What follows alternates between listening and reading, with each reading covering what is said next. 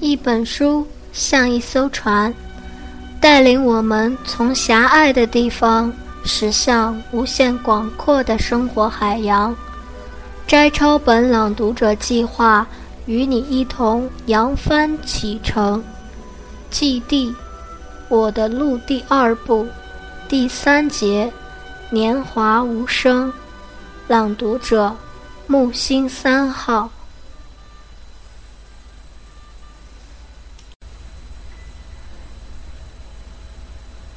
时间让我们苍老，岁月悄无声息地流走，目光看尽漫漫人生路，却是澄静后的温柔。到达 C 城的时候，我迎来了旅途中的第一个冬天。这里住着我久未谋面的老师，想顺道去探望他。意外的，却遇到了师母的葬礼。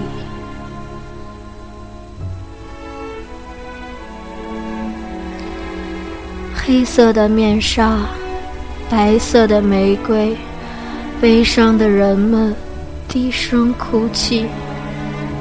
死亡是活着的人永远没有办法理解的事吧？最悲伤的人，往往无法哭泣。这个冬天很寒冷。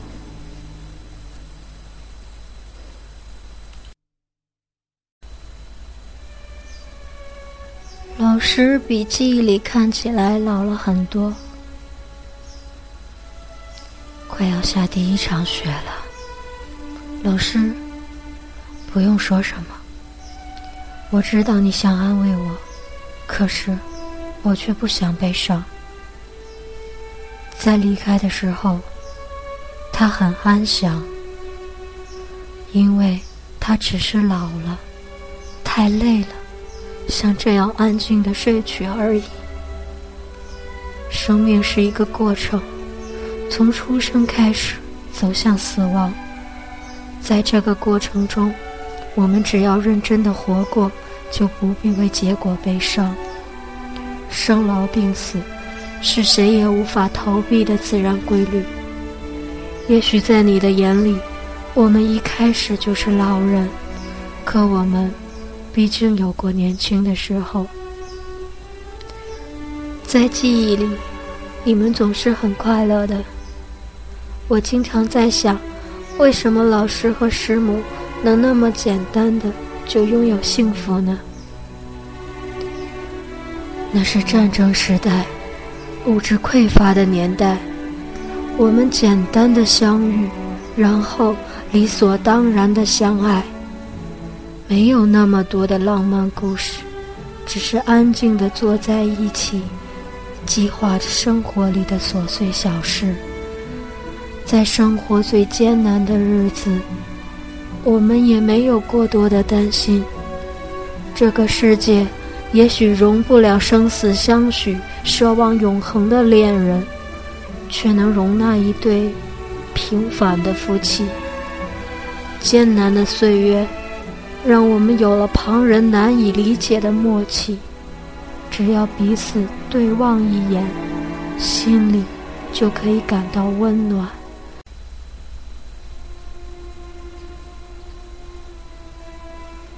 外面的世界。或许动荡不安，但我们努力守卫自己小小的家园。每次出门，我都会想，无论如何，一定要平安回家，因为他在等我。如果等不到我，他会哭的，而他的眼泪。是我最不能承受的疼痛。在那个动荡的年代，爱情不是奢侈和消遣，而是我们坚持的信念和支持下去的力量。小时候，奶奶曾经告诉我，要在佛祖面前祈求五百年，才能换来和爱人相守一生的幸福。所以一定要好好珍惜那个爱着你、牵着你手的人，即使会吵架，会争执，却从来没有怀疑过我们建立的家庭。无论走多远，离开多久，家都是要回去的地方。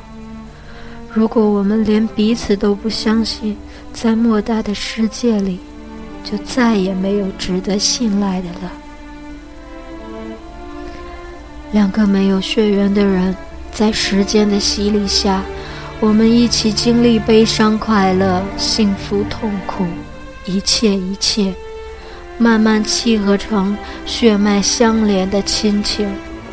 这就是爱情带来的平凡的奇迹吧。能在人海中遇到他，真是太好了。时间流逝，现在已经到了路的尽头。即使我们一起战胜过生活里的一切，也不能战胜死亡。他比我先走，我反而觉得有点欣慰。这样的悲伤，迟早。会让我们其中一个单独体会，就让我来承担好了。下雪了，我听过一个传说，雪是天堂里的人带给他们牵挂着的人的问号。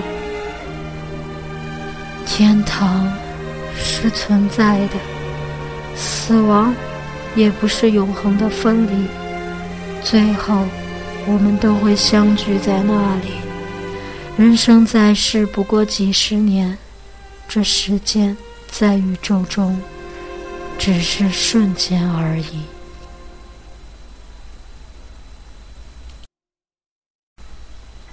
那到底什么才是永远？也许是我们在短暂的人生里相遇、相爱。以及在世间留下的美好回忆吧。入冬的第一场雪越下越大，渐渐覆盖了这个世界。天堂是存在的，老人的回忆在这雪夜渐渐融入温柔的灯光中，阑珊一片。在这样的夜晚，我又独自踏上了旅途。